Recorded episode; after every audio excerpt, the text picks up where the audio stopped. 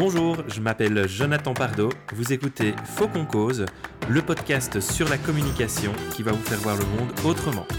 Préparation, concentration et action. Cette semaine, j'ai envie de vous embarquer à la découverte d'un truc qui me passionne. Si vous me connaissez de près ou de loin, vous aurez certainement vu ces trois lettres apparaître de manière très régulière dans ma communication, PCM. Alors pour les Belges, non, ça n'a rien à voir avec le recyclage des papiers, métaux et cartons. PCM, c'est l'acronyme de Process Communication Model et c'est un des meilleurs trucs qui m'est arrivé au cours de ces dernières années. Vous avez bien entendu, j'ai dit truc. L'objectif de cette première capsule, c'est de vous faire comprendre qu'est-ce qui se cache derrière ce process communication modèle. Si vous tapez ça sur Google, vous allez tomber sur des définitions très sérieuses, très officielles.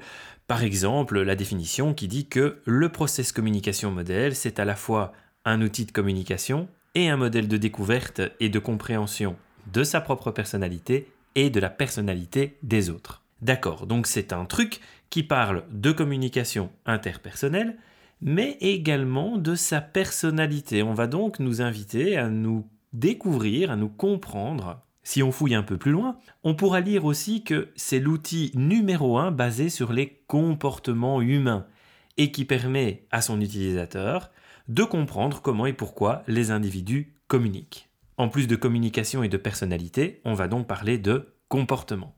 Régulièrement, à la fin de mes formations, je demande à mes participants de me donner leur propre définition du process communication modèle. Et il y a trois mots qui reviennent régulièrement. Ces trois termes nous permettent d'aborder le sujet sous trois angles de vue différents, trois définitions. Premier mot, le PCM est un modèle. Modéliser, c'est une démarche logique, une démarche cartésienne, souvent scientifique, qui nous permet d'avoir une représentation de la réalité, de la comprendre plus facilement, plus simplement. C'est une manière d'interpréter, d'expliquer cette réalité pour pouvoir plus aisément la transmettre, l'optimiser ou la maîtriser. Bon, vous me direz, c'est un peu facile, le terme modèle se trouve carrément dans le nom du truc. Ceci étant, c'est une bonne manière de le définir. Nous le verrons un peu plus tard dans son historique, ce modèle de communication, de comportement et de personnalité a été construit sur des bases scientifiques, il est le résultat de plus de deux décennies de recherche et de validation, mais c'est aussi un modèle qui nous permet de mieux comprendre et de mieux maîtriser cette réalité complexe des interactions entre les individus, des comportements. Cette représentation de la réalité va nous permettre d'utiliser au quotidien des mécanismes dans une multitude de contextes où la communication est clé. En bref, ça va vous donner de nouvelles paires de lunettes pour voir les relations entre les gens autrement. Deuxième mot, un outil. Outil, c'est probablement le mot qui revient le plus souvent.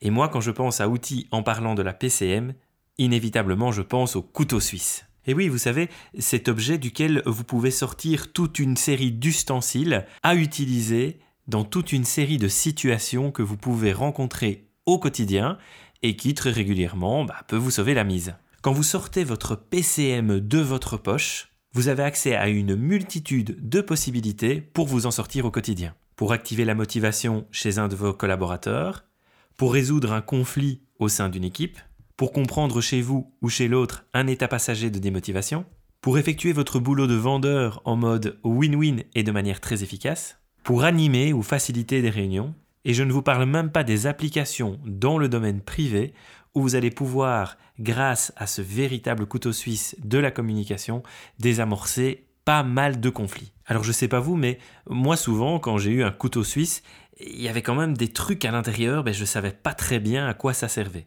Eh bien, quand vous vous formez au process communication modèle, vous allez apprendre à utiliser de manière optimale chaque partie de votre ustensile de la bonne manière et dans la situation adaptée. Le troisième terme qui est souvent employé, c'est discipline. Bon d'accord, il y a peut-être quelque chose d'un peu rigide hein, dans le mot discipline, mais le symbole que j'aime employer, c'est celui de la discipline sportive. On doit tout d'abord comprendre les principes théoriques, euh, l'ensemble des techniques, et puis on doit s'entraîner encore et encore, recommencer, rater peut-être à certains moments et comprendre de ses erreurs pour pouvoir utiliser ces techniques au quotidien de mieux en mieux. Et je peux vous garantir que quand vous pratiquez ces disciplines au quotidien, ça fait une énorme différence dans la qualité de vos relations. Tout au long de cette semaine, je vais déployer les différents ustensiles du couteau suisse. Nous allons parler de perception, nous allons parler d'étage, nous allons parler d'ascenseur, nous allons aussi parler de motivation, de conflit et je vous raconterai également l'histoire de ce modèle. Une histoire qui vous emmènera vers les étoiles avant d'atterrir à la Maison Blanche. J'espère vous avoir donné envie d'en savoir plus. On se retrouve demain pour l'épisode suivant. Vous prenez soin de vous, de tout ce que vous pouvez et vous n'oubliez surtout pas de prendre soin de votre communication.